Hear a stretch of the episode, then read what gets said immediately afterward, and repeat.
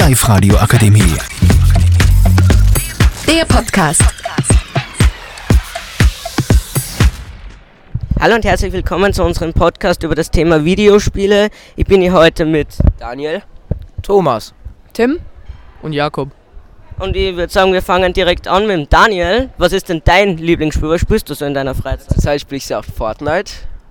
Okay, und um was geht's da? Was macht man da so? Ja, am Anfang man ist halt so in, äh, man äh, spawnt so in einem Bus und dann muss man da rausspringen.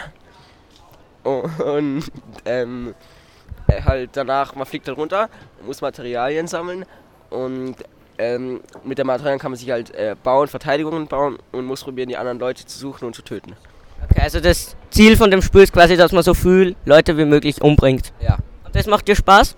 Ja, es ist halt sehr animiert und es halt, sieht halt nicht sehr real aus und drum. Ja, eigentlich schon, ja. Okay. Jetzt zu dir, Thomas. Was ist dein Lieblingsspiel? Was spielst du in der Freizeit? Counter-Strike Global Offensive. Okay, was, um was geht's da? Was macht man da? Also es gibt mehrere Modi, aber so der Hauptmodi sozusagen ist äh, Bomb Diffusing. Da gibt es die Terroristen und die Antiterroristen. Die Terroristen haben eine C4-Bombe, die sie versuchen an den Bombenorten zu legen. Die Antiterroristen versuchen die davon abzuhalten und die legen dann die Bombe hin und die haben dann 40 Sekunden, die Antiterroristen, die Bombe zu diffusen. Mit einem Diffusing dauert das 5 Sekunden, sonst 10 Sekunden. Und es gibt verschiedene Waffen. Ich finde das sehr toll, weil es sehr viele Möglichkeiten gibt, wie man da spielen kann mit Granaten und anderen Sachen. Ja, ich mag das Spiel einfach sehr. Und da gibt's ja mehrere Maps und Karten, also es wird nie langweilig. Es klingt ja sehr äh, umfangreich, also es wird nie langweilig. Ja, es gibt viele verschiedene Karten, auch Community Maps und Community Server, ja. Zu dir, Tim, was spielst du gern? Äh, Ich spiele gerne in meiner Freizeit Valorant. Das ist auch sowas wie CSGO. Das ist ähm, ein Shooter, da muss man genauso wie in CSGO eine Bombe diffusen. Und es gibt auch noch andere äh, Modis. Da gibt es zum Beispiel Replication, das ist, ähm, da muss man ähm, einen Agent auswählen, der was verschiedene Skills hat, die was man dann mit verschiedenen Knöpfen drücken muss. Zum Beispiel an Dash, da kann man dann auf die Seite wegdashen und dann ist man halt aus der Gefahrenzone heraus. Und ähm, dann muss man ähm, da verschiedene Agents wählen, die was du dann benutzen kannst und die hat halt jeder. Und im normalen Modi, ähm, da hast du, hat halt jeder einen verschiedenen Charakter, den was du dann benutzen musst. Okay, und was ist dein Lieblingscharakter? Ähm, dabei ist Race, aber Chat ist auch cool. Okay, dann zu dir. Okay, zu dir, Jakob, was spielst du gern? Hillglam Racing 2. Und um was geht's da? Was macht man da so? Ja, es gibt halt so ganz viele verschiedene Autos und ganz viele verschiedene Maps. Und die muss man sich halt kaufen. Muss man halt mit die Autos fahren. Wie kann man sie denn die kaufen? Äh, man fährt halt in die Maps, da kann man ganz viele Münzen sammeln. Und es gibt da Boxen. Und die kriegt man dadurch, man fährt Rennen. Und dadurch kriegt man Boxen.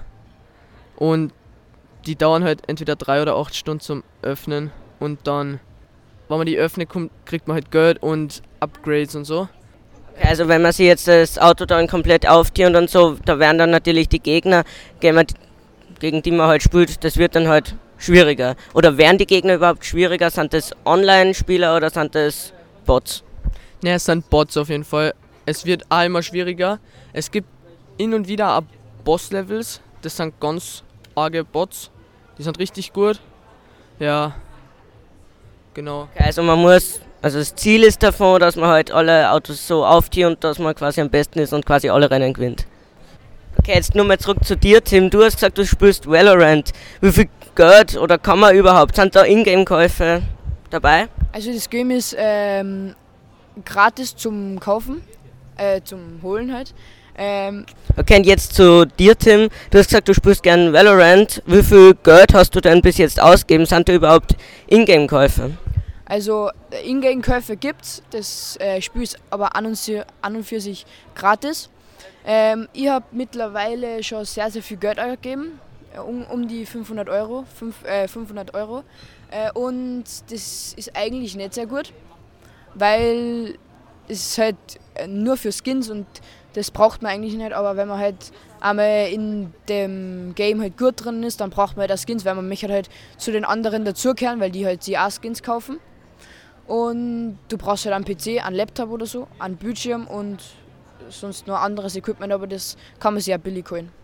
Okay, und glaubst du, ist das nötig, dass man wirklich so viel Geld dafür ausgibt oder gibt es andere Wege? auch? Nein, das finde ich, ich finde es gar nicht nötig, dass man so viel Geld ausgibt. Andere Wege gibt es, glaube ich, auch, aber das ist halt dann nicht legal. Also da kann man sich halt wirklich auch cheaten. Ähm, und ja. Passt. Okay, jetzt geht's weiter zum Daniel, der sehr gern Fortnite spielt. Jetzt ist meine Frage, auf welcher Konsole oder wo spielst du denn Fortnite? Vor kurzem habe ich noch auf der PlayStation 4 gespielt. Aber jetzt habe ich halt zum Geburtstag äh, eine PlayStation 5 bekommen und ja, das habe ich mich sehr darauf gefreut, weil man es halt einfach ein bisschen besser spielen kann, die Auflösung besser ist und ja. Und ist es jetzt leichter zum Spielen oder noch immer gleich wie vorher und es fühlt sich einfach besser an? Ja, es fühlt sich ein bisschen besser an, weil der Controller ist halt ein bisschen besser und die Auflösung und ja, es, es läuft schon viel fürs Und sonst, wie schaut es der Finanzierung von dem aus? Hast du schon viel Geld von dem ausgeben? Geben, geben? 70, 80 Euro ungefähr. Okay, also das ist auf jeden Fall beim Tim mit 500 Euro. Okay.